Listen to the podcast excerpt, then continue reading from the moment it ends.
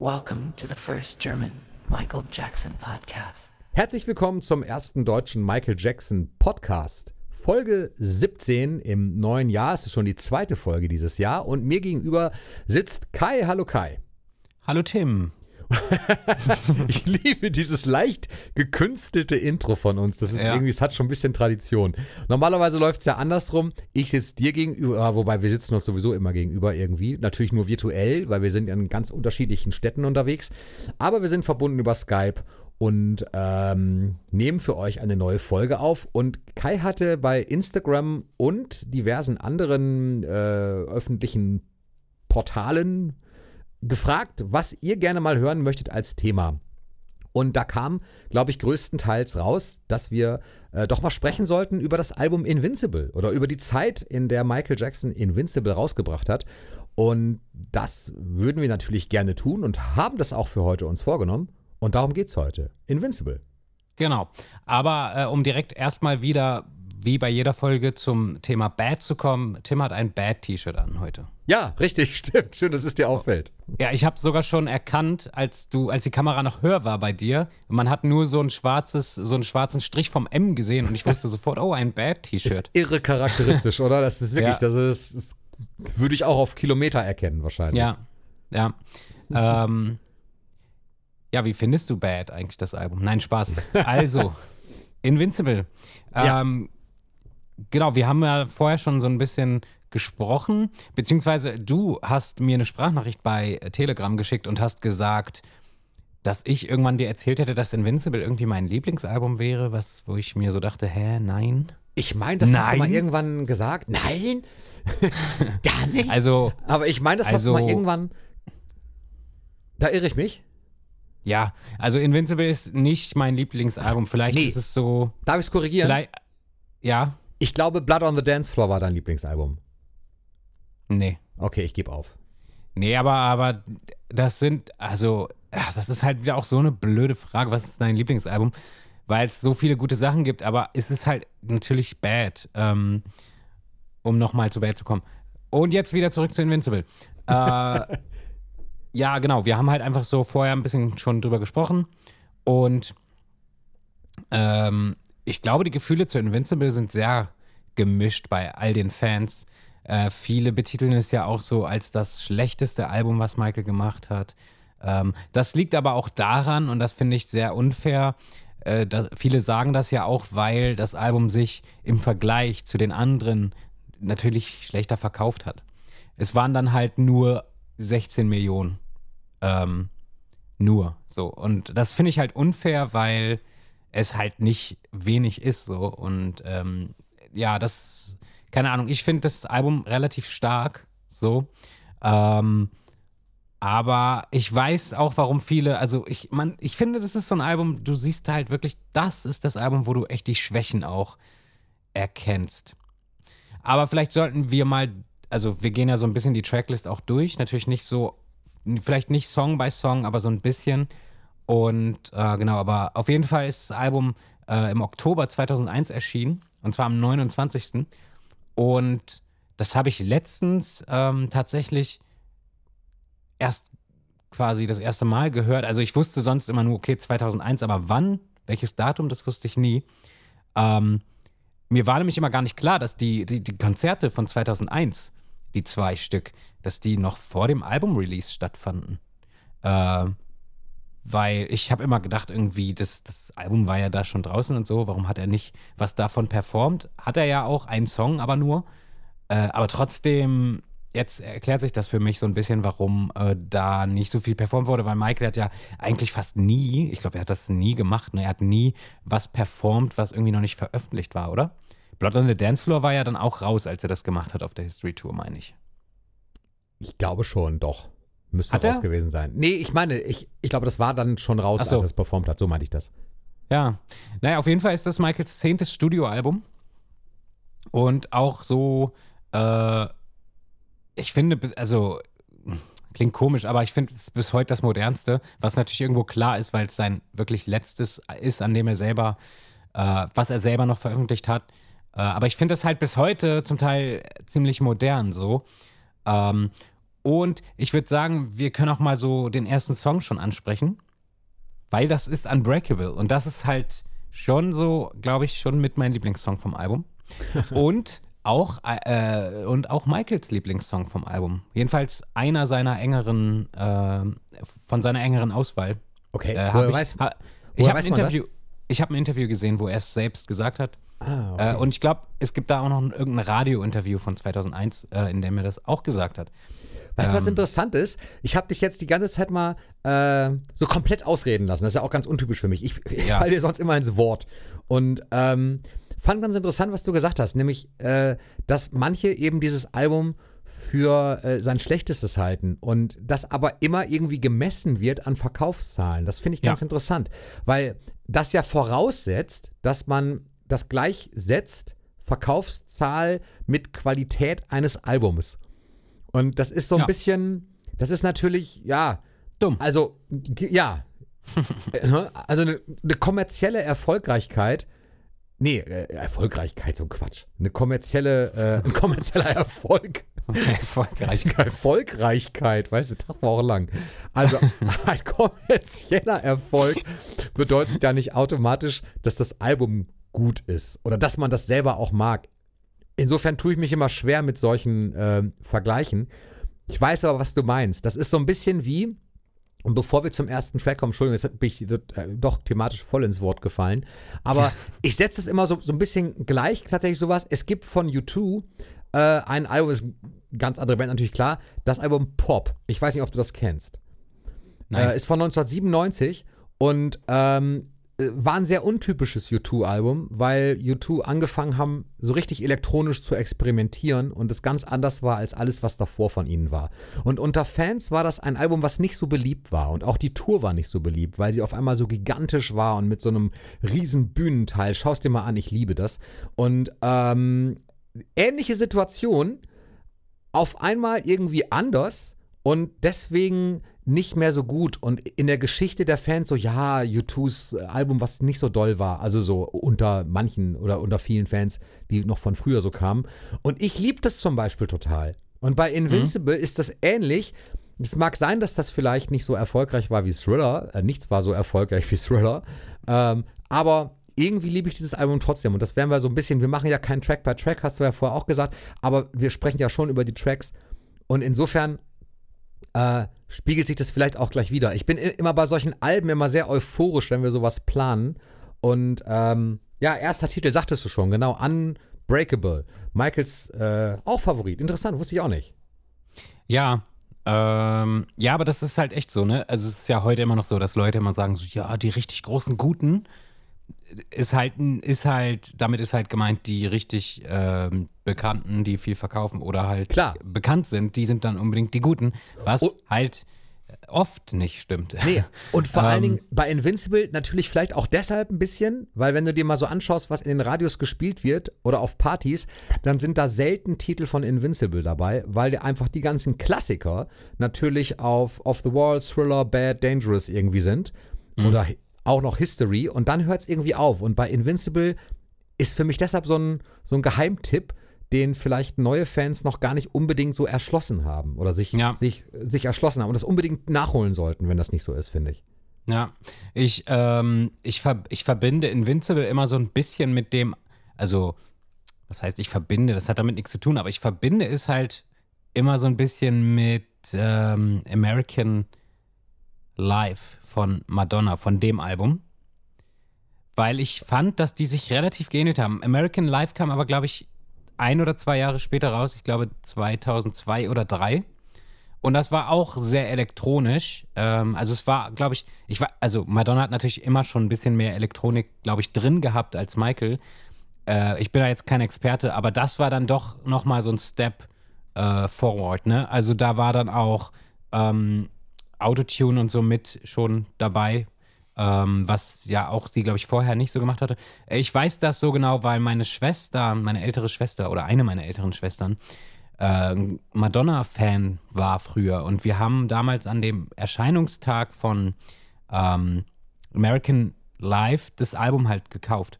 Und ähm, das hat mich halt total erinnert an Michaels Album. Wollte ich nur mal anmerken an der Stelle. Äh, und ich hau mal direkt noch, bevor du mich unterbrichst, noch einen kleinen Fact raus. Und zwar habe ich das so gelesen, ich weiß nicht, ob es wirklich noch aktuell ist, aber Invincible soll halt bis heute immer noch so das teuerste Album sein, was produziert wurde mit, mit 30 Millionen äh, Dollar. Habe ich auch gelesen, ja. Und ähm, ich, vielleicht verwechsel ich das jetzt, aber ich habe auch gehört, dass es halt so teuer war, weil, weil das extrem aufwendig war, die, die ganzen elektronischen Sounds so zu gestalten. Weil das eben, glaube ich, nicht oder zumindest weniger so ein Sample-Ding war. Also, wenn du heute was Elektronisches hörst, so, dann ist es ja meistens, sind es vorgefertigte Sounds von, ne, die du irgendwo für Keyboards oder so, die du schon hast. Natürlich haben die da sowas auch benutzt, aber zum Beispiel für Schlagzeuge scheint es so, als hätten die halt wirklich Schlagzeug-Sounds einfach selber kreiert. Und ähm, ja, das ist aber nicht so ganz, ich sag mal, ich, das ist meine Vermutung, aber ich würde jetzt nicht sagen, das ist so korrekt. Aber teuer vor allen Dingen, glaube ich, auch nochmal, weil natürlich auch noch Studiozeit dazukommt. Ne? Das Teure ist Genau. ja oft Studiozeit. Und wenn er in verschiedenen Studios aufgenommen hat und sich das über einen gewissen Zeitraum erstreckt, in denen vielleicht nicht immer produktiv direkt was ständig kommt, also, also viele Bands und Sänger und Artists produzieren ja oder nehmen in Studios auf und äh, die Studiozeit ist, ist relativ knapp. Und Michael hat in Studios ja zum Teil auch wirklich dann noch, ja, nicht unbedingt komplett geschrieben, aber er hat viel Zeit auch verbracht. Gibt ja auch einen Grund dafür, dass zwischen den Alben immer so viel Zeit liegt eigentlich. Ähm, gibt ja Leute, die, die veröffentlichen jedes Jahr ein neues Teil oder zwei, sogar Ja, manchmal. so wie Gibt ich. Auch so, so wie du, genau. Ähm, aber du arbeitest natürlich auch ganz anders, das ist ja klar. Ja, bei mir ist es einfach kontinu kontinuierlich. Ich mache ja kaum Pausen. Ähm, Ja. Aber ich äh, mit Michael vergleichen, das will man jetzt eh nicht. Ähm, äh, ja, übrigens, was wir gar nicht erwähnt haben, Invincible gab es äh, in fünf verschiedenen Farben zu kaufen, also vom Album-Artwork her. Äh, Rot, Blau, Grün, Orange und Grau. Genau. Oder Weiß. Oder Ja, Silber so, ne? Und Silber war die Silber, Standard. Standard Genau, Silber eigentlich. ist der Standard, aber ich glaube, Grün ist auch so ein Ding, was man oft kriegt. Weil ich habe, ich sehe ganz oft nur Grüne und ich hatte auch früher das Grüne. Mittlerweile habe ich alle. Äh, nur als, nee, als Platte gab es, glaube ich, nur Grau, ne? Ja, da gab es nur die graue. Ja, das ist schade. Ich wünsch, würde mir wünschen, nochmal alle, ähm, tatsächlich alle Farben als Platte irgendwie nochmal zu. Naja, also es gab die in der Diamond Collection, über die wir Ja, letztes aber Mal kurz gesprochen haben. ist ja keine da waren Hülle. die, nee, ist keine Hülle, aber da waren die Pictures ja drin, also die, die Picture-Vinyl und die waren, ähm, die Seiten waren halt in den Farben. Okay, ja, ja, das stimmt. Äh, das ist auch schön schon, das ist schon ein Schritt, aber ich will eigentlich alle farbigen als einzelne äh, Vinyl-Releases haben. Ja, das wäre schon cool. Ähm, das wäre sehr cool. Ähm, ja, weiß ich nicht, wollen wir über Unbreakable mehr sagen als, ich meine, wir haben jetzt gar nichts drüber gesagt eigentlich. Ja, doch, also eine Sache muss man auf jeden Fall dazu natürlich sagen. Und zwar ist das wieder ein Album. Michael hat ja grundsätzlich immer mit, mit Künstlern zusammengearbeitet, die auch aus anderen Genres kommen. Ich meine, nicht zuletzt äh, ganz klar äh, Startzeit Thriller, Eddie Van Halen, ähm, Beat It, die Gitarre, das, das, das war, heute hört man das so ganz normal. Früher war das nicht normal. Dass eigentlich ein, ein Artist, der, ähm, und das war ja gerade zu Thriller-Zeiten noch so, dass wirklich ähm, farbige Künstler nicht automatisch im Mainstream weißen Amerika gespielt worden sind. Auf MTV zum Beispiel am Anfang auch gar nicht und in Radiostationen auch nicht unbedingt. Also es, es, es gab schon, schon so eine Rassentrennung irgendwo noch. Äh, ziemlich stark, auch gerade in dem künstlerischen Bereich. Und da war das halt nicht normal, dass auf einmal ein weißer Rock-Artist zusammen mit Michael Jackson arbeitete und das dann auch noch rauskam und ein Hit wurde. Also das ne, war halt einfach so.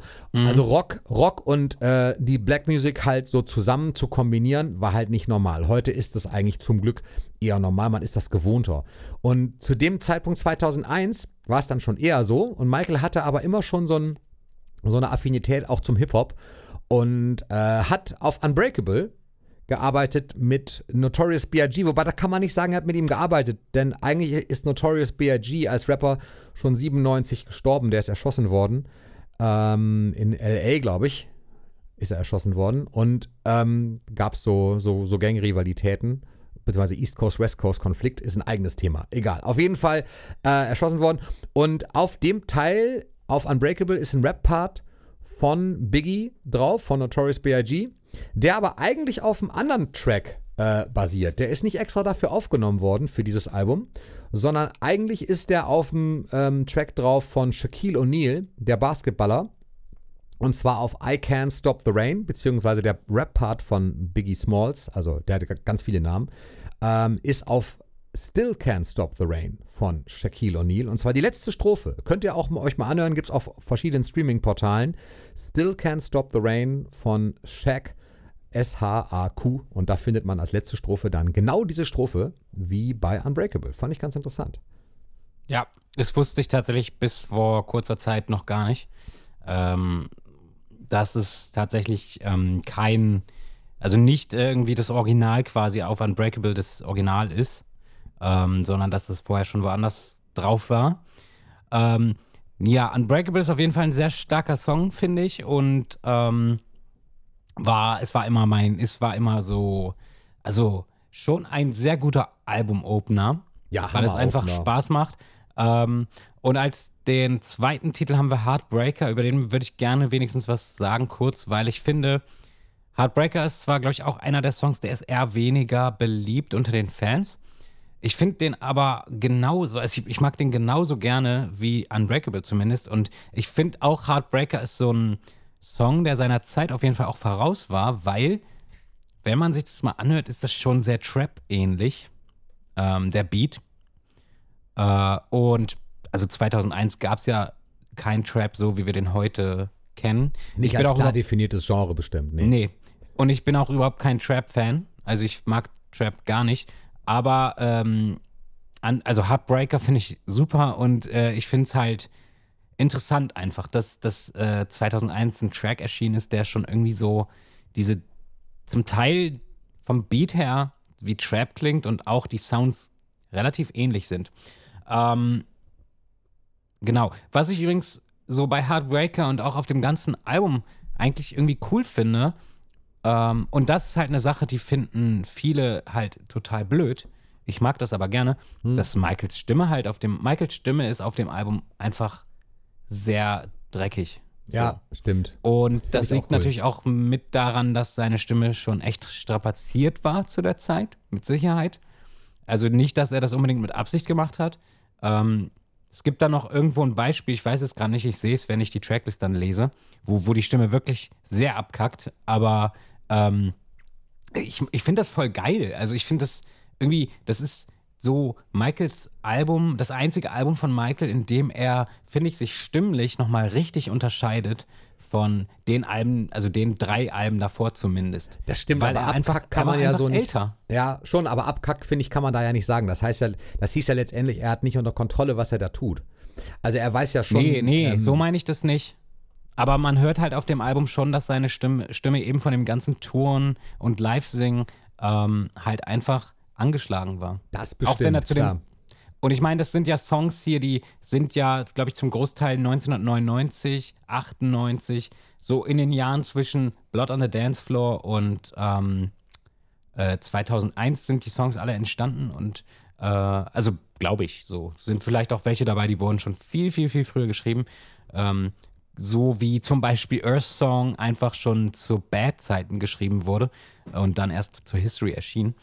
Ähm, ja, aber ich mag das halt. Ich mag seine Stimme voll. Ich finde es, weiß ich nicht, das gehört halt einfach dazu. Ich mag das auch, aber das Album wird natürlich auch so echt eröffnet mit so drei Burnern und die sind ja stilistisch alle ähnlich, was natürlich, also Ja. ich nehme jetzt mal einfach Invincible mit rein und liegt natürlich letztendlich auch am Produzententeam, denn in den ersten drei Titeln ist einfach Rodney Jerkins mit dabei und das hört man einfach. Das sind so, Ja. das ist so ein Team Rodney Jerkins, ähm, LeSean und äh, Fred Perkins, äh, Fred Jerkins.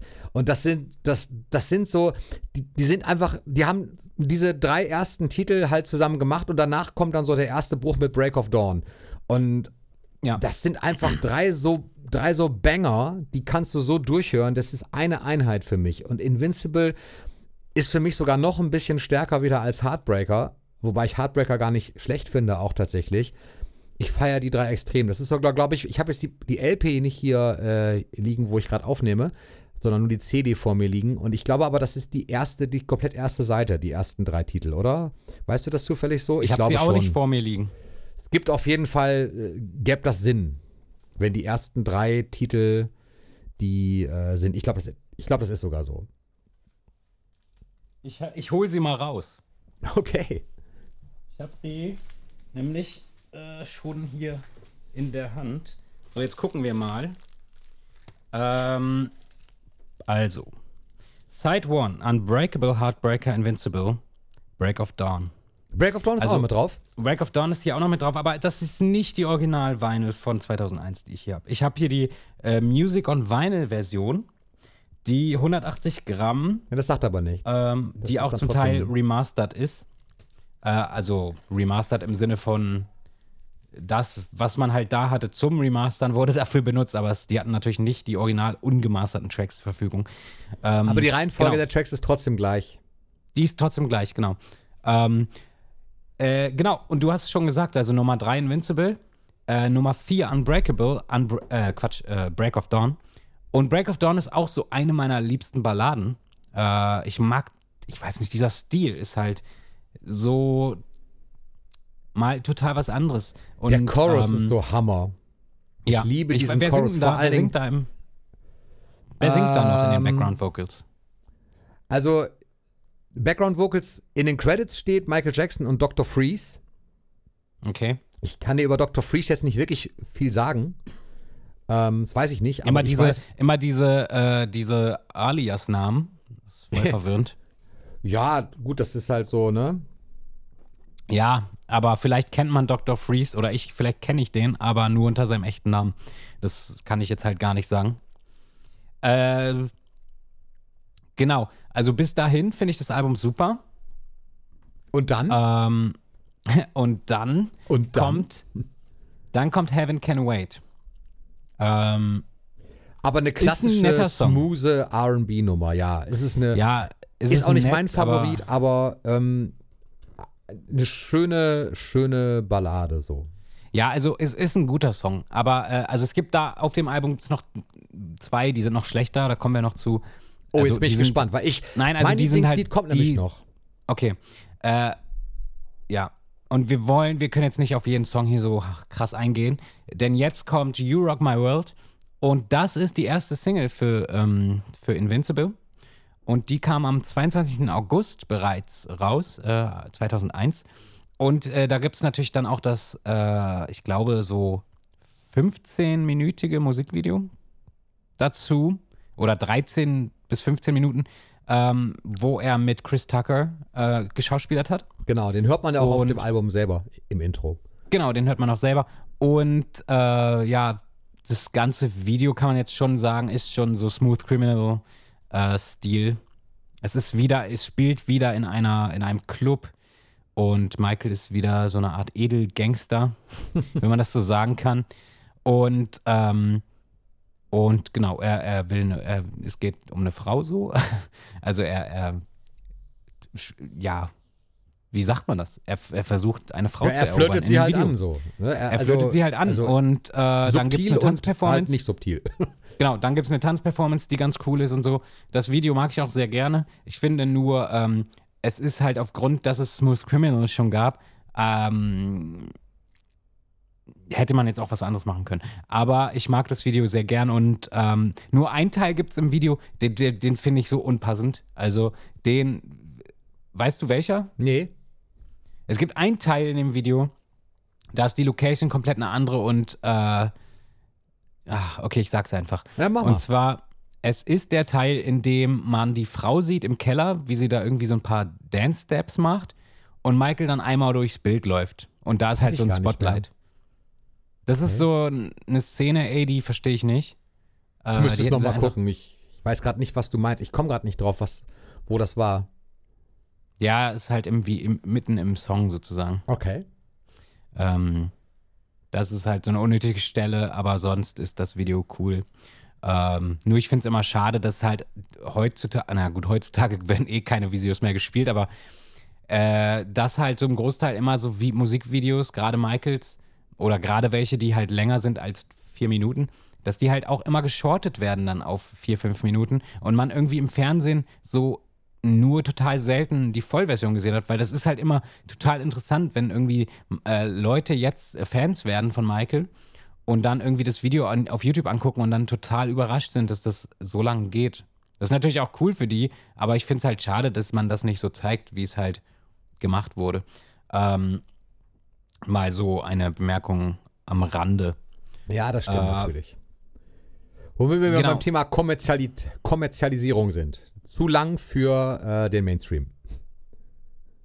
Zu lang für den Mainstream, der Song, ja. Ja. Und das Video, Nee, ja. also jetzt, Alle- jetzt das Video quasi so.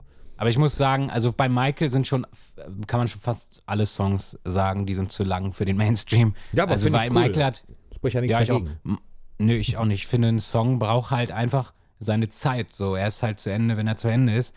Und da gibt es nicht irgendwie so, ja, wir müssen das jetzt auf 2 Minuten 30. Heute sind es ja wirklich 2 Minuten 30, die irgendwie normal sind, gespielt zu werden. Ja. Äh, und auch auf Spotify und so. Was total, also ich würde keinen Song schreiben, wenn er nur 2 Minuten 30 gehen darf, dann nee, danke. Nee, genau, darf. das Ähm, ist nämlich der Punkt. Natürlich würde ich ja. einen Song schreiben, der 2 Minuten 30 geht, Ja, aber, vielleicht. Äh, aber, aber halt wenn es halt länger, blä- um länger das machen zu braucht, müssen. so. Ja. War auch Ja. so ein Hauptproblem, äh, zum Beispiel von Pink Floyd, die Meister der langen Tracks, Ja. äh, die genau das oft, glaube ich, mit ihrer Plattenfirma auch äh, besprechen mussten, beziehungsweise am Anfang mehr so, Mhm. äh, als ihre Tracks dann länger wurden, wirklich. Und äh, die, glaube ich, auch die Hände über dem Kopf zusammengeschlagen haben. Mhm. Aber Queen auch. Queen, ja, du, ich Bohemian meinte sogar Rhapsody. Queen. Ich mein, Entschuldigung, ich meinte sogar Queen. Pink Floyd Ah. bestimmt auch, aber ich meinte Queen. Stimmt, das war es nämlich. Habe ich äh, noch gesehen in Bohemian Rhapsody tatsächlich. Da war ja genau das auch Thema. Hm. Und zwar genau bei dem Track auch, dass niemand das im Radio spielen würde. Erstmal aufgrund dieses Stilmixes und dann aufgrund der Länge. Du hast völlig recht. Ich meinte Queen. Okay. Ähm, ja, aber Pink Floyd sicherlich auch. Also ich glaube nicht, auch. dass, ich glaube nicht, dass, also ich glaube nur die wenigsten haben ähm, Wish You Were Here komplett gespielt, oder? Also das ganze 13 Minuten Stück und dann gab es ja noch den zweiten Teil, der eigentlich auch nochmal 13 Minuten geht. Ähm, Ja. Bestes Album mal nebenbei und zurück zu Michael. Ähm, ja, You, Rock My World. Guter Ist zum Song. Beispiel nicht so mein Wahnsinnsfavorit. Aber liegt Ich zum mag ihn. Beispiel, aber ich mochte zum Beispiel auch nicht, wenn du dich erinnerst, Blood on the Dance Floor auch nicht so gerne. Ja, Und für mich sind die beiden sehr on you. ähnlich. Also so, so vom Gefühl her irgendwie ähnlich. Ja, also, ein bisschen. So vom Hörgefühl meine ich. Strukturmäßig und so sind die auch recht ähnlich. Okay, aber äh, weiß ich nicht. Das, also ich, ich, ich finde die beide gut, aber so im Gesamtkatalog sind das wirklich so die Songs, die ich am wenigsten höre. Mhm. Ähm, ich höre ich hör ihn tatsächlich auch nicht so viel, weil er halt so viel schon gehört wurde. Also auch weil er die erste Single war und so, ähm, habe ich den auch immer öfter gehört als alle anderen Songs. Aber manchmal habe ich schon so meine Zeit, wo der Song wieder geil ist und so und dann höre ich den auch. Ähm, und dann haben wir als nächstes Butterflies. Äh, Wie findest du den? Nächster Song. Äh, Echt nein. Nein. Und- Butterflies ist ähm, Wie krass. Mein Lieblingslied ist das. nicht die stärkste Nummer, aber äh, eine schöne Ballade, gerade wegen den schönen Falsetto-Gesängen am Ende. Äh, aber Liebe ich, liebe ich. Es ist so ein schönes Lied. Mann. Ja, okay. Es, es gibt noch ein anderes, also Butterflies ist tatsächlich auch einer der Titel. Man hat ja manchmal so, dass man sich dann das Textheft nimmt und manche Titel gerne, so richtig gerne mitsingt. Und Butterflies ist so ein Titel, die- ey, den würde ich covern wollen. Der ist so cool. Ich liebe den so sehr. Das ist wirklich, ähm, ja, diese Entwicklung in diesem Lied auch tatsächlich. Ja. Äh, ich wollte noch mal was, was neben der Tracklist sagen. Und zwar ähm, waren nämlich geplant, für das Album waren sieben Singles geplant. Unbreakable Butterflies, Break of Dawn, Speechless and Whatever Happens. Äh, das waren so die, die Singles, die geplant waren. Äh, das ist aber nicht zustande gekommen. Äh, und warum, dazu komme ich dann, kommen wir dann auch nochmal. Ähm, genau. Und es wurden äh, dann, dann nur drei. Genau, es wurden nur drei. Und die nächste Single war, ähm, ich weiß nicht, ob es die nächste nach You Rock My World war, aber Cry war auf jeden Fall eine Single, Ja. Die als Bonustrack dann noch Shout drauf hatte, welches ein Song war, der auch für Invincible geplant war, aber nie rausgekommen ist. Finde ich auch groß. Riesengroß. Äh, ich verstehe halt nicht, warum der nicht drauf ist, weil das ist halt schon ein Song, in dem Michael R. rappt. So eine Art Rappen. Also, du bist der Spezialist da, aber für mich ist es eine Art von Rap, die er da macht. Okay. In Shout. Weil es halt, zumindest ist es Sprachgesang, ja. Ähm, und das auch, ähm, äh, wie sagt man, bei, äh, äh, beim, im Hip-Hop sagt man dann, ähm, Worauf willst du hinaus? der, im- hier Bars und so, ne, Bars? dass das sch- schnell ist und so. Bars sind aber nur Takte. Achso, ja, okay. ähm, ja, aber, aber es ist halt so, er macht das schon krass. Also es ist schon viel Lyrics in dem Song. Ja, ja, ja. Äh, in drei Minuten verpackt. Und Ja, es ist ja es hat für mich auch. Shout hat für mich auch so, so eine, ich habe immer, ich, ich muss immer irgendwie an so eine Sekte denken, wenn ich den Song höre. Gerade wenn so eine Frauenstimme seins nochmal doppelt und du hörst so zwei Stimmen gleichzeitig, die dasselbe sagen. Klarer das klingt halt so wie, stellst du dir halt so Leute vor, die so ums Feuer laufen und irgendwie so einen Fluch heraufbeschwören oder Ja. also so ganz krass, aber ich mag das Lied voll gern, auch wenn das gar nicht ähm, so, also kompositionstechnisch echt nicht breit aufgefächert wurde. So, äh, also es ist halt wirklich, ich kann halt nachvollziehen, ich kann es nachvollziehen, warum es nicht auf dem Album ist, aber zugleich kann ich es auch nicht nachvollziehen. Es ist ganz komisch. Ähm, ich kann beides verstehen. Ähm, genau. Äh, dann haben wir auf jeden Fall einen Song als nächstes nach äh, Butterflies, den ich liebe, und das ist Speechless. Ja, habe ich erst so richtig schätzen gelernt, äh, leider erst nach seinem Tod. Ja, ich schon immer.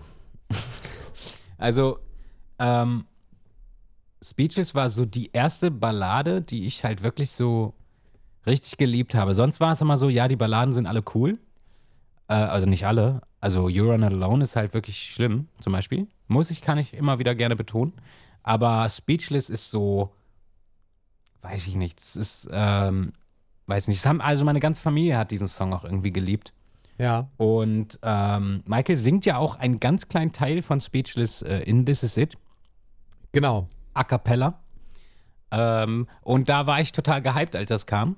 Und dann war ich total enthyped, als ich gemerkt habe, okay, das war's schon. So, das waren nur 10 Sekunden. ähm, aber ja, Speechless ist sehr schön. Ist übrigens Äh, ein Song, den er geschrieben hat, wenn ich das richtig verstanden habe, in Hamburg tatsächlich. Bei der Familie, Aha. ich komme nicht auf, auf den Nachnamen. Sch Schleiter. Genau, die Kinder Anton und Franziska. Und die haben das einmal, ich fand das ganz schön, die haben, ähm, die haben sich ja einmal dann doch der Presse geöffnet als Privatfamilie und haben darüber erzählt. Ähm, vor kurzem, ist noch gar nicht so lange her. Und das fand ich total toll, weil äh, das einfach ganz schöne Momente war, die sie da geteilt haben, ohne Bildmaterial zu zeigen, was ich übrigens verstehen kann, dass sie es nicht gemacht haben.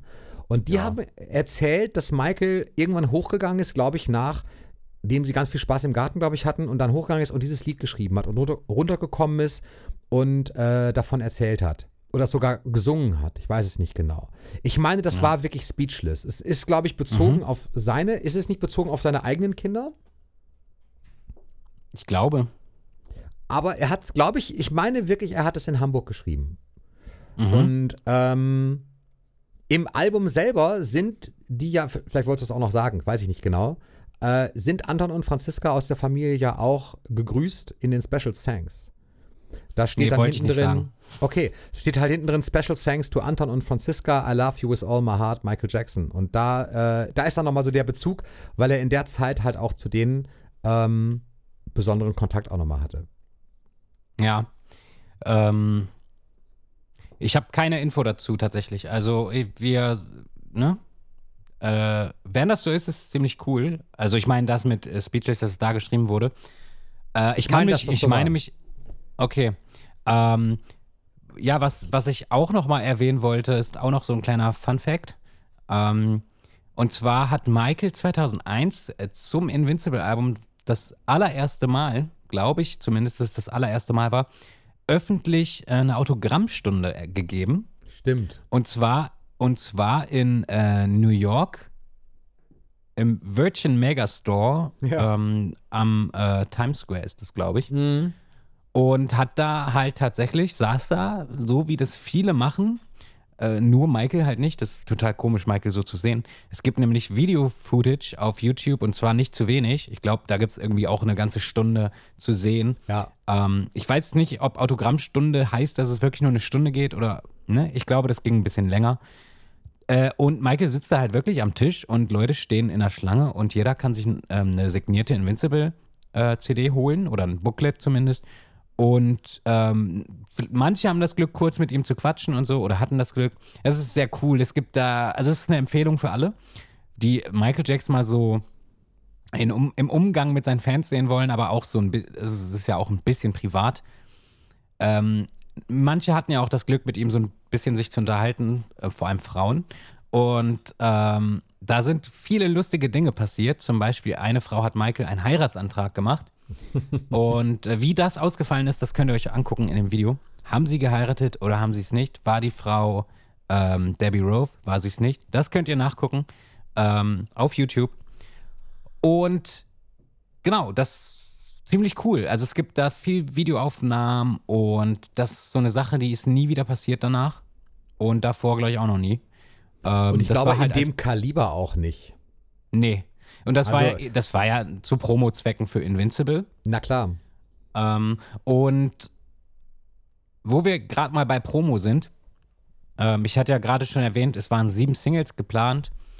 Ähm, die sind, haben aber nicht stattgefunden. Und das liegt nicht daran, dass Michael sich so dachte, nee, lass mal doch nicht machen, sondern es lag daran, dass Michael ähm, äh, seiner Plattenfirma halt angekündigt hat, dass er das letzte Album jetzt macht auf dem Label, und zwar Sony. Ähm, also, dass das das letzte Album wird. Und die Plattenfirma hat daraufhin die Promotion eingestellt für das Album und auch eben natürlich auch die Singles, weil die Singles ja auch zur Promo dienen. Und äh, da gab es dann halt einen, eigentlich einen Streit mit der Plattenfirma. Und ich habe nicht so ganz die Infos, aber von Bildern sieht es immer so aus, als gab es damals tatsächlich auch ein, zwei Demonstrationen gegen die Plattenfirma Sony. Ähm, und ich glaube, das war nicht nur, es ging nicht nur darum, dass Michael die Plattenfirma verlassen wollte, einfach so, sondern es hatte auch damit zu tun, dass äh, es halt eben so war, dass Sony und bestimmt nicht nur Sony, viele Plattenfirmen halt schwarze Künstler einfach ungerecht behandelt haben ähm, und weiße Künstler halt anders, also im Vergleich ungerecht, denke ich. Äh, was, ich weiß nicht, ich kann mir vorstellen, dass es bis heute so ist, aber Michael Jackson hat sich in den Jahren darauf auf jeden Fall einige Male noch äh, eingesetzt oder dann wohl immer auch eingesetzt für halt dafür, dass schwarze Künstler eben genau die gleichen Rechte haben wie weiße Künstler, was ja irgendwie selbstverständlich sein sollte, gerade in den 2000ern bereits so, also auch davor schon, aber ja, und da gibt es einige Reden, die man sich angucken kann von Michael auf YouTube. Ja. Und äh, genau, er hatte halt eben, er wollte halt eben weg von seiner Plattenfirma und ähm, ja, ich muss sagen, ich verstehe den Move von Sony da überhaupt gar nicht, weil ich meine, die wissen, das ist das letzte Album, was Michael macht und Michael hat 50, also Michael, ich weiß nicht, hat er 50 Prozent von Sony eingespielt oder wie war das? Ihm gehörten 50 Prozent zumindest. Und Nee, das war ja, natürlich auch also ein Grund. Songkatalog, ne? Es geht ja, glaube Genau, ich, dieser nur um den- Songkatalog. Ja. Und natürlich hat Michael aber auch so viel eingespielt an Geld für Sony wie nie jemand anders. Und äh, ich verstehe den Move nicht, weil so, ich würde dann, dann doch gerade äh, versuchen, dieses Album nochmal so groß wie möglich zu machen, um noch so viel Geld, also jetzt aus der Sicht einer Plattenfirma, ja, wenn es mir um Geld ginge, dann würde ich doch alles da rausholen, was geht und das Ding melken bis zum Umkippen so. Und das haben sie halt nicht gemacht, was ich ganz komisch finde. Stattdessen Promotion eingestellt, äh, keine Singles mehr und eigentlich war das Ding dann durch. Finde ich, macht keinen Sinn. Also eigentlich hätte ich es andersrum gemacht. Habe ich aber auch bis heute tatsächlich den wahren Grund nicht wirklich verstanden. Ja, du sagtest ja gerade schon zum, äh, hast ja schon so ein paar Dinge angesprochen, aber das hat man ja nie wirklich offiziell dann äh, gehört oder hat man das irgendwo offiziell nochmal stehen? Was- also was- warum jetzt wirklich, warum das jetzt zum Beispiel wirklich eingestellt worden ist? Ist es jetzt eine Vermutung, dass, dass er, ähm, dass sie es eingestellt haben, weil er gesagt hat, es, es soll sein letztes Album da sein oder gab es da jemals was Offizielles wirklich? Das weiß ich nicht für mich. Also ich beziehe mich da halt jetzt einfach auf Dinge, die Michael halt öffentlich gesagt hat und das ja auch auf Video. Also nicht irgendwie so, man hat es irgendwo gelesen, sondern es gibt Footage von ihm, wo man halt sieht, was er sagt. Ja, das stimmt. Oh, Und äh, das ist zum Beispiel diese eine Rede, wo er auch über Ma Mariah Carey erzählt. Ja, weil das aber auch die, Ähm. die Partnerin war natürlich von äh, Tommy Von Mottola Tommy- von Sony. Der Genau, dem- e- eben genau der war, den er halt da angeprangert hat, ne? Genau, der Klar. damalige Plattenchef. Genau. Ähm, und genau, das ist halt so der Streit, der damals entstand. Und ich glaube, der hat auch nie wirklich aufgehört, so. Ähm, aber ich weiß es nicht, heute ist ja überhaupt nicht, Tommy Mottola ist ja gar nicht mehr der Plattenchef von Sony. Nee. Ähm, ich, ist es L.A. Reid? Wer war denn das? Wer ist denn jetzt der Sony-Plattenchef heute? Ich weiß es nicht. Ähm, naja, zumindest, zumindest äh, war das, ist es etwas, was halt sehr, also für mich auf jeden Fall wichtig war, das zu erwähnen, so, weil es mit zu der Zeit gehörte und auch einfach ein Grund war, warum Invincible auch ähm, einfach nicht so diese, diese Übergröße hatte wie alles andere, was Michael vorher gemacht hat. Ja, zur History-Zeit gab es Statuen von ihm, überlebensgroße Statuen, die in verschiedenen Städten standen und so. Sowas gab es nicht. Und es gab dementsprechend natürlich auch keine Tournee 2001, ähm, was irgendwie unglaublich schade ist. Weil das wäre tatsächlich die gewesen, die ich gesehen hätte. Und ich bin mir sicher, Tim, Ja. du hättest das auch geschafft. Hätte ich. diesmal. Das war so die verpasste Chance, nochmal nachzuholen. Aber die Tour wurde ja nicht nur aus Marketinggründen nicht gemacht, sondern die Tour wurde ja wirklich auch abgesagt aufgrund von 9-11. Ja, also aufgrund Ja. der Terroranschläge in New York äh, 2001. Und da wurden ganz viele Tourneen von unterschiedlichen Künstlern abgesagt oder verschoben und darunter fiel halt eben auch Michaels. Ja. Ähm, ich, leider kann ich mich gerade nicht dran erinnern, aber ähm, in Dieter Wiesners Buch äh, gab es da auch ähm, eine Situation, die Dieter Wiesner beschrieben hat, weil Michael hatte ja tatsächlich einen Tag vor dem 9-11, also am 10. September, äh, hatte Michael ja noch ein Konzert in, äh, im Madison Square Garden. Genau, Äh, die zu, 30th Anniversary. Genau. Und ähm, ich weiß nicht mehr genau, was Dieter Wiesner da geschrieben hatte, aber äh, das, was ich jetzt gehört habe, war, dass Michael tatsächlich am 11. September einen Termin hatte im Genau. World Trade Center. Richtig, eigentlich ein Termin, den er aber nicht wahrgenommen hat, weil er ihn, glaube ich, sogar Verschlafen. verschlafen hat. Richtig, genau, ja. Ja. Das stimmt. Und äh, ich bin mir auch nicht sicher, irgendwas gab es dann noch. Also es gab da noch irgendeine Situation im Buch, wo die beiden schnell weg mussten. Ich weiß nicht, ob Michael am 11. September immer noch in New York war und dann Nee, sie haben die Familie dann irgendwie, also die Jacksons waren ja selber auch dann in New York und sie haben die Familie eben rausgebracht. Ähm, ich glaube, einer der letzten Flieger, die irgendwie gingen oder so, sind dann halt dann, dann rausgeflogen, wenn ich mich da nicht täusche, oder sie sind erst rausgefahren. Das ist jetzt gefährliches Halbwissen. Ich müsste das Buch nochmal Ja, lesen. total. Es ist schon wieder ein bisschen länger her, dass ich es Sei gelesen lieber ruhig, habe. sei lieber ruhig. Ruhig. Halbwissen. Bitte was? Halbwissen. Ich hab gar was? Was war ruhig? Sei lieber ruhig, das ist Halbwissen. Achso. Ähm, vielleicht weiß es ja auch jemand für die Kommentare. Ähm, Aber wir wollten Oder- über das Buch oder- ja sowieso oder- noch mal irgendwann sprechen. Genau. Insofern wäre das dann wieder ein Thema, eine Chance, das noch mal rauszuholen und noch mal zu lesen. oder wir, wir, wir tragen es einfach nach oder du trägst es dann nach in der nächsten Folge am Anfang. Auch schön. Das machen ist auch das. möglich. äh, so viel zum Thema Sony und dem Streit mit Sony. Ähm, genau, und in der Tracklist geht's weiter. Jetzt kommen wir nämlich zu einem Song, der so meiner Meinung nach total überbewertet ist. Und das ist 2000 Watts. Finde ich zum Beispiel cool. Ich finde den auch cool, aber trotzdem überbewertet. Ich finde ja auch They Don't Care About Us total cool. Nein, okay, den würde ich nicht überbewertet Der, finden. der ist aber, nicht überbewertet, der ist der Hammer. aber, aber es gibt halt viele Songs, die liebe ich, aber ich finde trotzdem, dass sie überbewertet sind. Okay, aber am Ende ist das Billie natürlich Jean immer so Beispiel. persönliches. Ja, bleibt am Ende natürlich immer so persönliches Gefühl. Ja. Jetzt werde ich gehatet dafür, für den, dafür dass Billie Jean gerade äh, ge, na? Habe ich aber vor kurzem auch noch mal gelesen in irgendeinem, also Forum ist übertrieben, bei Facebook, glaube ich, hat es jemand kommentiert, dass Billie Jean und Beat It auch nicht zu den äh, Lieblingsstücken gehören und irgendwer schrieb dann sogar, ja, und, und ich Thriller nicht und irgendwer sagte dann, ah, danke, da bin ich nicht, da, da bin ich ja nicht der Einzige, der das schreiben muss. Das ist halt einfach Geschmackssache. Ein Stück Ja. weit hat man es natürlich auch dann wirklich, wie du gerade sagtest, manche Stücke hat man einfach so oft gehört, dass die nicht automatisch dazu zählen und dann entdeckt man sie aber irgendwann wieder neu, wenn man sie halt lange nicht gehört hat. Also Ja. mir, mir geht das oft so. Ja, da fällt mir übrigens gerade ein, ich habe, ich hatte ja gefragt auf Instagram, was die Leute so äh, für Folgenvorschläge haben und eine, ein Vorschlag, den fand ich irgendwie auch cool, hat jemand gesagt, so, ja, mach doch mal eine Folge über Sachen an Michael, die ihr jetzt gar nicht so toll fandet.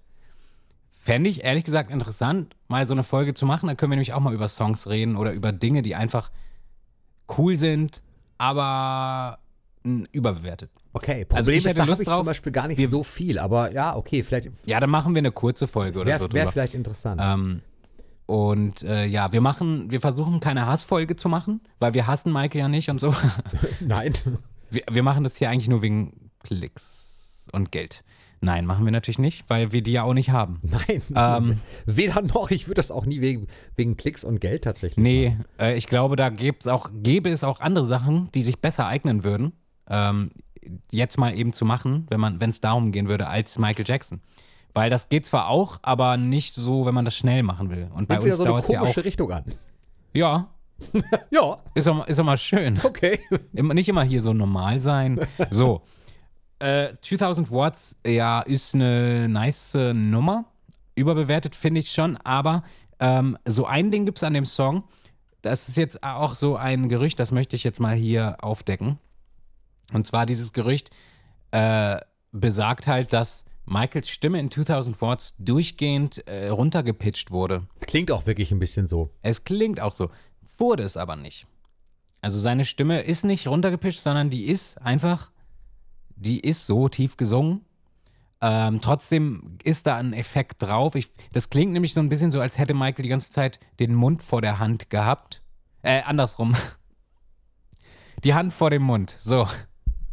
Und also es klingt so, aber ähm, sie ist nicht runtergepitcht. Ähm, ich kann es euch nicht beweisen, aber es ist so. Okay. Nein, ich habe irgendwo, ich habe tatsächlich irgendwo habe ich gesehen, dass es ähm, das so die Originaltonart war, die auch aufgenommen wurde. Ich kann mich nur gerade nicht mehr daran erinnern. Ähm, aber ich finde es auch gar nicht so, also ich finde es auch gar nicht so äh, Verwerflich?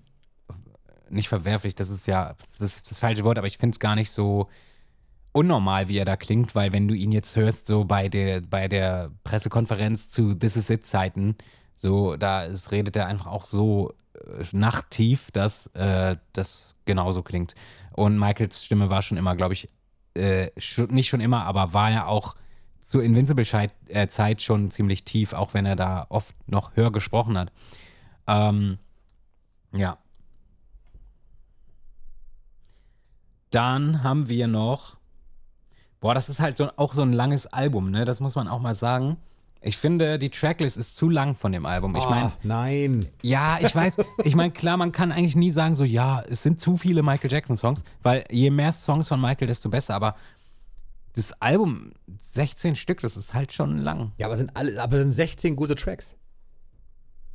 Ja. Doch, ja. Pass auf, jetzt muss ich sogar das erste korrigieren, was ich heute schon Ja, gesagt habe. Und zwar, You Are My Life ist ja das nächste. Und jetzt habe ich gerade Ja. eben, und die kriege ich nämlich immer durcheinander. Bei Speechless, also ich muss nur zum Teil revidieren. Ich weiß nämlich jetzt wirklich, wie es war. Speechless hat er in Hamburg geschrieben. Ich lehne mich mal so weit aus dem Fenster und sage, das war so. Und zwar auch wirklich für Familie Schleiter. Und ähm, dass er das für die Kinder geschrieben hatte. Ich habe vorhin gesagt, ich bin mir nicht sicher, ob es nicht doch für die Kinder, also für seine eigenen Kinder. Äh, nee, das war nämlich You Are My Life. Ja. Das habe ich jetzt, das habe ich wieder auf dem Schirm, weil ich erinnere mich jetzt wieder deutlich an äh, das, was in der Geschichte erzählt wurde von der Familie. Und You Are My Life ist nämlich das Stück, was er eigentlich für, für seine Kinder geschrieben hat. Okay. Ich habe schlechte Neuigkeiten. Ach, warte mal. Ach, warte mal. Nee, sag mal erst. Ich, hab, äh, ich mag äh, der Song, das ist der schlimmste Song für mich auf dem Album. You Are My Life? Ja. Also es gab, ich habe ja schon gesagt, es gibt zwei Songs, die finde ich ganz schlimm auf dem Album. Das ist der und noch ein anderer. Äh, gefällt mir einfach nicht. Also klar, vom Text her und so total schön, aber mag ich halt einfach nicht. Von der Komposition her und so. Okay. Ich überlege nur gerade, wann äh, Prince geboren wurde eigentlich. Deswegen habe ich gesagt, nee, warte mal. Aber das, äh, das passt schon, ne? Ja, Weißt das, das? passt schon. Prince? Ja. 1997. Ja, doch schon, ne? Dann war es nämlich wirklich genau so, wie ich es gesagt habe. Okay, das, das, das war, wo ich unsicher war. So, und nun zu deiner unsäglichen Aussage, dass My Life. Nein, es ist ja eine Geschmack. Es bleibt ja eine Geschmackssache. Und es ist, aber ich finde, es ist so ein, wie kann man denn das Stück nicht mögen? Das ist so persönlich. Das ist, Ja. das ist im Prinzip wie Childhood. Childhood ist auch so ein, so ein Ding, das äh, zählt jetzt auch nicht zu meinen absoluten Lieblingsliedern. Also das höre ich mir nicht oft an. Aber es ist, aber die sind einfach so, das ist, das ist so autobiografisch, dass das, ähm, dass ich finde, er ist selten so persönlich wie zum Beispiel in Childhood und auch wie in You Are My Life. Also das ist, das ist, das ist der Daddy-Song doch. Ja, ich, vom Meaning her und so ist ja auch alles cool. Ja, auch vom Aber- Lied her. Nein, findest du nicht? Ich finde, Nee, das transportiert mag, ich alles. Mag den nicht. Mag den nicht. Okay. Ähm, Ich sag ja, ich bin immer extrem euphorisch, wenn, wenn du sagst, du hättest auch sagen können, komm, wir machen, wir machen jetzt über, ähm, nee, hättest du nicht sagen können. Ist egal. ich war gerade ganz woanders. Ich hätte gesagt, komm, wir machen jetzt über Farewell My Summer Love, da hätte ich auch jeden Song geliebt. Boah. Nein, stimmt nicht. Okay, ich nehme wieder, ich muss ich kurz wieder zurückrudern. Ähm, also, auf jeden Fall bei Invincible ist es aber so. Da bin ich tatsächlich sehr euphorisch, weil ich wirklich finde, dass das, ist, das Album ist weder zu lang, es ist lang, ja, aber es ist nicht zu lang. Ich mag das absolut. Und ähm, You Are My Life halt eben auch. ja. Äh. Jetzt kann, ja, es tut mir leid, aber ich ähm, kann mit dem Song halt nichts anfangen. okay. Ähm, aber ich freue mich, dass andere sich darüber freuen. Das ist auch schon Ähm, schön. Hauptsache, ich find's gut, oder? Ja. Hauptsache, dir gefällt's, Tim. War jetzt ein So. Insider, okay. Äh, das ist ein Insider. ähm, ja, dann haben wir als Nummer 11 Privacy und dazu gibt es auch so ein Gerücht, was aufgedeckt werden muss. Los geht's. Und äh, es wird von mir verlangt, dass ich Dinge klarstelle und das mache ich. Cool. Und zwar, Slash spielt da überhaupt nichts auf Privacy.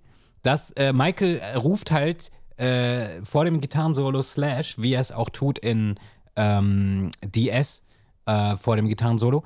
Aber Slash hat niemals da was aufgenommen für. Das war so geplant und Michael hat seine, seinen Teil einfach auch schon vorher aufgenommen, aber Slash hat das nicht mehr geschafft, ähm, zeitlich oder so, da irgendwas für aufzunehmen. Und deswegen hat das jemand ganz anderes gespielt. Äh, ich weiß den Namen nicht mehr. Irgendwas mit Thomas oder so? Ich weiß es nicht. Auf jeden Fall spielt Slash auf Privacy kein Ton. Also Gitarre Ähm, steht hier Michael Thompson. Ja, sag ich ja Thomas, also Thompson, Michael Thompson. Genau, ich weiß nicht, wer das ist, aber ähm, das ist nicht Slash, das ist klar.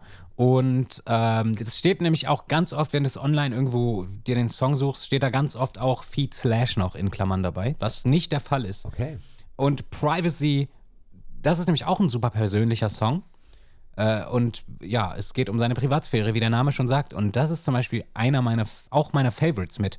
Er könnte ein bisschen schneller sein und so, aber äh, so thematisch und energetisch gesehen ist das einer meiner Lieblingsstücke.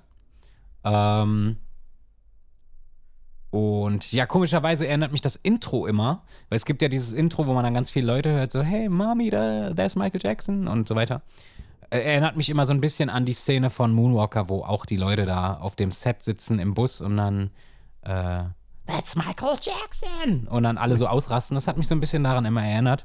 Ja. Ähm, und ja, was ist auf also ich äh, ich finde es schon schade, dass äh, Invincible irgendwie keine Tour oder zumindest ein Konzert hatte, weil da sind schon viele Songs drauf, von denen wir nur träumen können, wie die live ausgesehen hätten. Und das finde ich irgendwie schade und Bri Privacy ist halt einer davon, wo ich also zumindest in einem Medley oder so, den hätte ich gerne gesehen, ey. Das tut halt schon ein bisschen weh. Ja, übrigens ist Michael Thompson, äh, da hast du schon recht, das ist, das ist jetzt kein äh, Solo-Artist in dem Sinne, das ist einfach ein Session-Gitarrist. Studio-Gitarrist, ja. Das ist ein Studio-Gitarrist, genau. Und der hat aber auch schon auf den anderen Alben für Michael gespielt. Der Ah, war, okay. Der war auch schon auf History und auf Blood on the Dance Floor und äh, davor glaube ich nicht, aber da hat er auch schon gespielt. Und davor glaube ich nicht. Naja, äh, ja, okay. Ähm, ja, da, du sagst nichts zu dem Song. Ist das nicht so dein deins? Das ist, ja, doch, aber ich sag mal so, also Ich finde es. Bist du jetzt eingeschnappt, weil ich You Are My Life ja, nicht mag, oder schon. was? Nein. Okay. nee, ist nicht der Grund. Äh, ich bin eingeschnappt, weil du gesagt hast, dass ich das nur für Klicks mache. Aber jetzt mal ganz anders.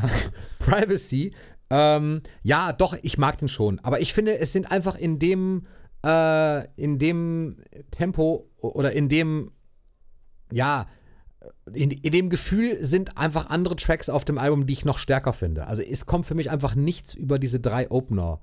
Ich, ich, ich sag mal drei Opener, weil es so eine Einheit für mich ist, äh, ran. Ja. Und da ist Privacy auf jeden Fall klar. Das ist ja, das steht ja auch in so einer Tradition. So Tabloid Junkie und so, ähm, ne? So, Ja. Also das, das ist ja alles so eine äh, Geschichte, die ihn halt sein Leben lang auch ja begleitet hat und dann später immer krasser wurde. Insofern finde ich Privacy auf jeden Fall wichtig und auch biografisch. Sowieso, also es gibt ja viele sehr biografische, sehr autobiografische Tracks von ihm oder die sich damit beschäftigen eben.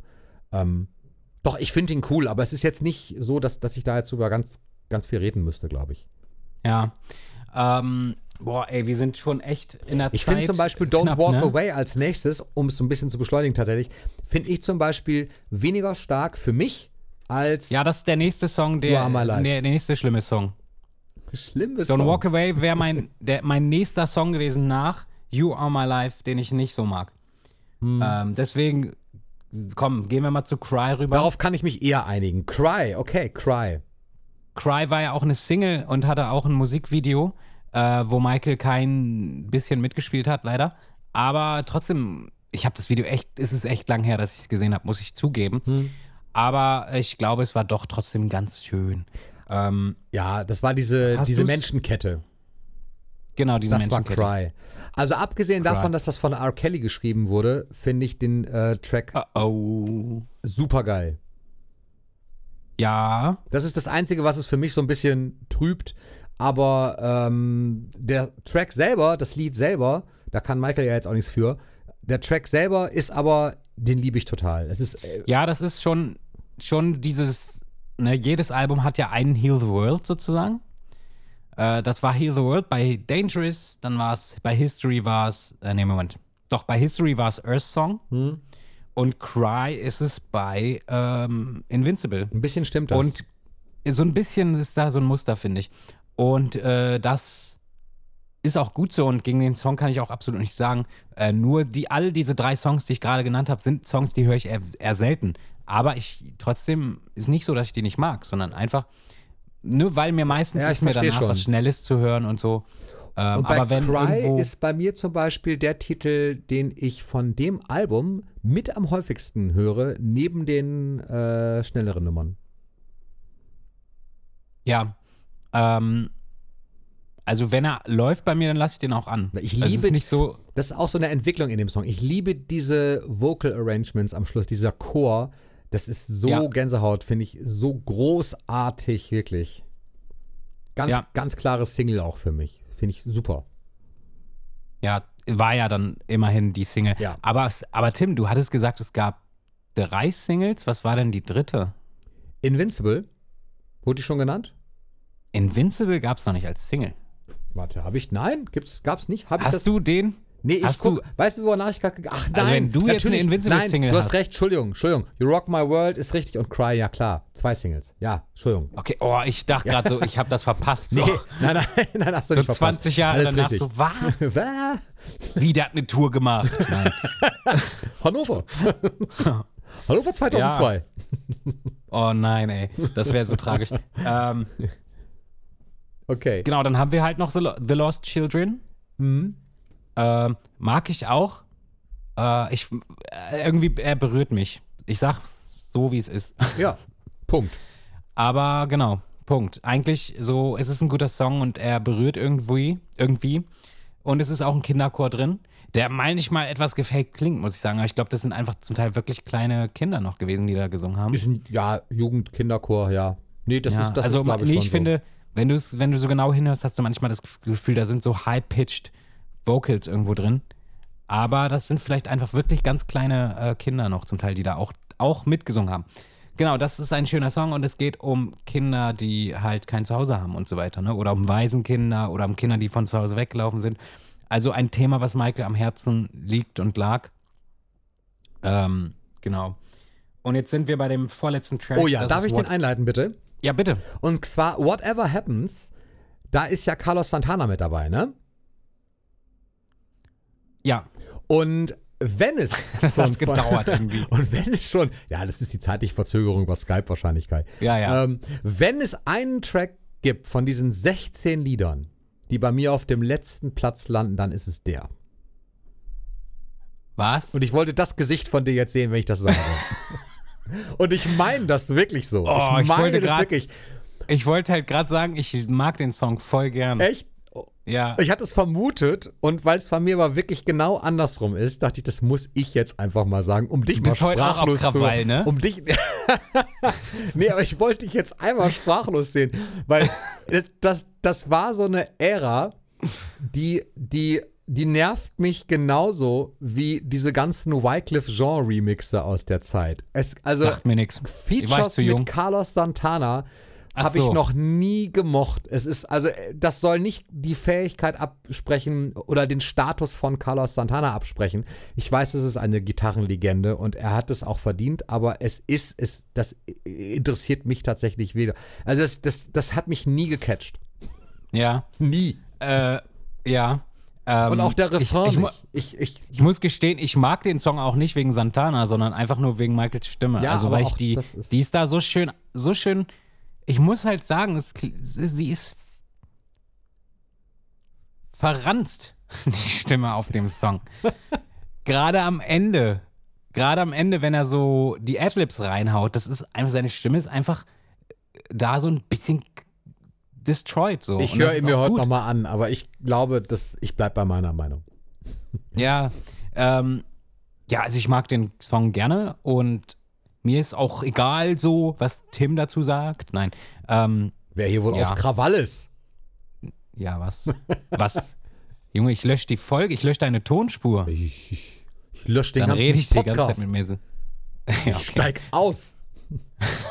Mach du das doch wegen jetzt- Klicks und Geld. Machen wir jetzt einen auf Tic-Tac-Toe hier, oder was? Ja, ich, ich glaube, darauf läuft es gerade hinaus. Die Pressekonferenz von damals, die warte ich auch bis heute, dass jemand die irgendwie mal aus, aus, aus seiner VHS-Kiste kramt, weil ich die noch nie komplett gesehen habe. Aber zurück zum Thema. Ja, ist doch so. ja, Die- ist, die ist so. Ja, richtig. Im Fernsehen und keine Sau findet das mehr auf seinen Videokassetten. Das kann doch nicht sein. ja, aber wir machen ja nur Spaß. Ja, wir machen nur Spaß. Siehst du. Äh, ja, also nächstes Mal kommt aber nicht eine Folge mit Tim, sondern so, weil, ne, ich möchte mich davon Ja, distanzieren. gut, bitte. Bitte. Bitte. Nein, okay, jetzt mal ernsthaft. Whatever happens. Ja, whatever happens ist ja eigentlich abgefrühstückt. Okay. Threatened. Und jetzt kommen wir, willst du ihn sagen? Threatened. Ich, ich laber heute so viel, du sag du mal. Nee, stimmt gar nicht. Threatened. Ich hab's jetzt schon gesagt. Genau, und das ist so der letzte Song und nochmal, haut nochmal rein. Ja. Und von allen Fans geliebt bis zum Ende. Ja. Und ich finde den scheiße. Nein, Spaß. Ich mag das Lied voll gern. Also es Ja, ich auch. irgendwie, ich bin auch voll froh, dass Michael so teilweise das bei This Is It performt hat. Ähm, und ja, äh, es ist halt Michaels typischer äh, Thriller-Song. Ich wollte es gerade sagen. Irgendwo. Ja, es ist halt Das ist der thematisch, ne? Halloween-Song, hä? Halloween-Song, thematisch gesehen und ähm, ja, Michael hat auch eine Gabe gehabt, sowas zu schreiben irgendwie, ne? Ja, Finde ich. klar. Ähm, ja, und äh, ja, ich weiß nicht, was ich zu dem Song sagen soll. So, ähm,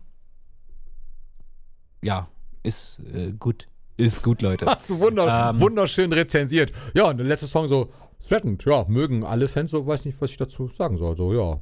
ja, das ist gut. Ist So, gut, das Song. tschüss. Ich, ich, ich, ich gehöre halt mit zu denen, die den mögen gerne. Ja, das stimmt. Ich gehöre nicht zu denen, die den so über alles lieben und, äh, und total aufwerten, aber ich ähm, verstehe halt, ich habe das Verständnis, warum den alle so gerne haben. Ja, kann man so Ähm, sagen. War ja auch dann auf ähm, dem Scream Halloween basierten, also Halloween-based kann man jetzt nicht sagen, weil nicht alle Stücke auf Scream Ja. hatten was mit Gruseln zu tun. Aber auf jeden Fall war Threatened auch auf dem Screen, auf der Screen Compilation drauf von 2018 oder 17. ja. Weiß nicht mehr genau. Äh, 17, glaube ich. Okay, kann sein. Eine Sache habe ich noch zum ganzen Album eigentlich, beziehungsweise zu der Ära. Wir hatten ja schon ganz, oder du hast schon ganz, ganz viel gesagt, dass es nämlich wenig Promotion gab und also die, die Ja. abgebrochen wurde. Es gab keine Tour, es gab, äh, es gab ganz viel nicht. Und das macht sich im Collector-Sein auch bemerkbar tatsächlich, weil es äh, die Ära ist von Michael, in der es wirklich kaum wirkliche Collectors gibt. Es gibt zwar so ein paar Dinge aus Plattenläden, es gibt so bestimmte Aufsteller oder bestimmte CD-Aufsteller, die man sich so holen kann. Äh, oder was heißt holen kann, halt, die man sammeln kann. Aber so richtig Merchandise zu diesem Album gibt es eigentlich nicht wirklich. Es gab ganz viele Re-Releases von verschiedenen Dingen. Moonwalker wurde nochmal re-released in der Pressung und äh, We Are the World, die, die Doku zum, äh, zur Aufnahmesession, all solche Dinge gab es in der Zeit, aber es gab Ja. halt wirklich wenig Invincible-basiertes und das fällt in der Zeit extrem auf und das macht sich, ich berufe mich dann ja immer auf diese Buchreihe, die ich hier stehen habe, die ihr euch auch gern kaufen könnt, aber die natürlich äh, schon vergriffen ist, von Sebastian Mehl und Fabrice Ancelet, äh, aka Hector, ähm, die Ultimate Collector Books. Und das ist das dünnste Buch dieser ganzen Reihe bisher. Es, Ja. sind vier erschienen und Invincible ist am dünnsten und auch, ich finde, auch am unspektakulärsten, weil eben nicht so viel erschienen ist. Es sind ganz viele Ja. Pressungen einfach nur. Das ist ein bisschen schade. Und ich glaube, Ja. das macht es in den Fanaugen auch so, so ein bisschen schwierig, für manche mit diesem Album warm zu werden, weil da einfach wenig, verhältnismäßig wenig Aufwand betrieben wurde. Ja, das stimmt. Die ganze Ära ist so recht dünn, ne? Schade. Ähm, Wirklich schade. Leider, was mich halt trotzdem nicht so davon abhält, dass es für mich so ich sehr viel mit dieser Zeit sehr viel Positives verbinde, auch Negatives natürlich Be- in Bezug auf Michael, aber ich erinnere mich halt noch, dass, wie das war, das Gefühl damals, als ich dieses Album in den Händen hatte und das halt wirklich Ja. frisch draußen war. Ich auch. Und du, und du hast so gebrannt, das zu hören. Und ähm, deswegen verbinde ich so viel Gutes damit, aber natürlich auch so ein paar schlechte Sachen, wie zum Beispiel Sachen mit Sony oder halt keine Tour und diese Sachen. Ja. Ne? Ähm, aber für mich ist es absolut nicht äh, das schlechteste Album oder so. Nein, Gott Das, bewahre. ist, ähm, das Album hat genauso viele gute Songs wie alle, alle anderen Alben auch. Ähm, es gibt auf jedem Song, äh, auf jedem Album gibt es äh, Songs, die jemand nicht mag, so. Ähm, und von daher finde ich das ungerechtfertigt ähm, zu sagen, so ja, weil es sich halt in- Anführungszeichen nur 16 Millionen Mal verkauft hat, äh, ist es schlecht. Ja, das also, ist ein schwacher nein, Grund. 16, 16 Millionen ist super viel. Also die erfolgreichsten Künstler in Deutschland, äh, die verkaufen eine Million. Also, Du hast gerade auch vor allen Dingen gesagt, American Life von Madonna war so ähnlich äh, in der Zeit her. Das, das war ja so 2003, hast du, glaube ich, gesagt oder so. Glaube ich, ja. Und ich habe es hier gerade mal geöffnet. Ja, es war 2003, du hast recht. Ähm, wurde in den USA zum Beispiel nur sechs, also nur, wenn man mal dieses nur beibehält, Ja. 674.000 Mal verkauft. Ja. In den USA. Ich weiß natürlich jetzt nicht, wie oft Invincible in den USA verkauft wurde. Das müsste man jetzt in Relation setzen, natürlich. Aber, äh, also, also nach Verkaufszahlen zu gehen, ist immer schwach. Das hieße ja, dass eine Band, die wenig verkauft, die, die vielleicht wenig Leute kennen, automatisch auch nicht gut ist, weil sie eben nicht so hoch in den Charts steht. Das ist ja Quatsch. ja. Das ist totaler Quatsch. Ja. Ähm, ja, ich habe auf jeden Fall zum Abschluss noch eine Sache. Und die wollte ich einfach mal erwähnen, weil es einfach so cool ist. Und zwar erinnerst du dich noch an die Website von 2001? Nein, wirklich nicht. Nein. Nein, weiß ich oh nicht mehr. mein Was- Gott. Aber wenn du sie war da? sehen würdest, würdest du dich daran erinnern? Könnte sein. Okay. Weiß ich aber nicht. Ähm, okay. Ähm, dann, da, gut. Ich, ich habe nämlich eine Idee. Äh, ich, hab ja, ich hatte ja versprochen, oder wir hatten das versprochen, dass wir bei 1000 Abonnenten noch ein Video machen. Und ich habe eine Idee. Ich weiß noch nicht, ob sie funktioniert, aber ich würde sie sonst umsetzen. Ähm, also so ein kleines Goodie halt, Zusatz zu dieser Folge vom Podcast. Ähm, kann sie nur noch nicht ganz versprechen, weil ich nicht weiß, ob es funktioniert, aber dann sage ich dazu jetzt erstmal nichts okay. dann halte ich das noch geheim. Ähm, versuch das einfach mal. Okay. Also Hat auch auf mir jeden Fall gegenüber was- geheim. Ja, jetzt in der Folge, also jetzt kann ich es ja gerade nicht sagen. Ah, okay, alles klar. Äh, hat aber hat was mit seiner Website, mit, mit der Website zu tun. okay. Ähm, genau, ansonsten bin ich hier durch an der Stelle. Ich habe wirklich alles, heute alles erzählt, was ich mir aufgeschrieben hatte und sogar mehr. Und will mich an der Stelle dann nochmal an alle bedanken. Ich sehe, dass die Zahlen auf Instagram so ein bisschen steigen immer mal, was sehr cool ist. Und schickt uns auf jeden Fall gerne Vorschläge für Folgen, weil, warum, also ich habe mich sowieso gefragt, so warum fragen wir nicht öfter nach, weil wir uns immer so, manchmal, wenn wir eine Folge aufnehmen wollen, fällt uns nichts ein, worüber wir was machen können. Ähm, Ja, doch, das stimmt ja das nicht ganz. ja dann Aber es nicht, ist auf jeden naja, Fall. manchmal, manchmal sagen wir, okay, wir machen heute mal eine offene Runde und sprechen einfach über Michael Jackson im Allgemeinen. ja, genau. Äh, und heute zum Beispiel haben wir ein Thema und manchmal haben wir auch nicht so Lust, äh, ein vorgegebenes Thema zu machen. Aber es gibt ja auch Themen, die man machen kann, die sind zwar vorgegeben, aber trotzdem total entspannt zu behandeln. Und das kann man, also ich werde öfter auf jeden Fall mal bei Instagram reinschauen und mich inspirieren lassen. Und ja, es ist unglaublich. Es ist Dienstag und die Folge kommt erst am Samstag raus. Ja, das ist ungewohnt, das stimmt. Ja, Ja. hast du recht. Ich freue mich auch natürlich über Vorschläge, das ist ja klar. Mhm. Auch wenn ich diese, diese Seiten nicht so ganz verfolge, aber das machst du Mhm. dann halt dafür. Insofern bin ich auch gespannt über, oder freue mich auch auf Vorschläge. Und Invincible war ja wirklich ein, super Vorschlag, hat auch Spaß gemacht. Ja, Lege ich mir gleich nochmal auf, ich hole gleich die Platte raus und äh, höre mir Ich nochmal tatsächlich auch, Whatever ich- Happens ich- an. Und ich höre mir gleich direkt an äh, Heartbreaker nochmal an, weil ich das irgendwie jetzt voll Bock drauf habe. Cool. Und was hört ihr euch an? Also, in dem Sinne, Ah, ist das. Ah, okay. Ich habe schon gehört, der eine hat geantwortet. was? Ja. Ach so, oh, weißt du, ey. Immer wenn ich irgendeinen Joke mache, also zumindest in dieser Folge so. Ich, ich verstehe dich heute nicht. Ja, okay, aber ich rede halt auch. Ich bin so, heute schwer vom Begriff. Ich rede hier aber auch in ein Mikro, was du nicht hörst, so weil da, also da ist ja eigentlich das, was du hörst Ja. neben mir. Das ist halt ein bisschen nervig. Das stimmt. Aber okay, ich bin durch. Ich auch. Sowas von. So, dann sage ich auch schon Tschüss und wünsche allen ein schönes Wochenende. Yo, von meiner Seite auch Tschüss. Äh, Ach so, ja, Wochenende wegen. Ah, okay, ich dachte gerade so. Weil so, hä, es ist doch Dienstag.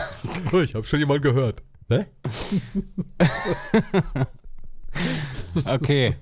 Lass uns Ähm, das beenden jetzt. okay, Leute, Das von meiner Seite zu aus.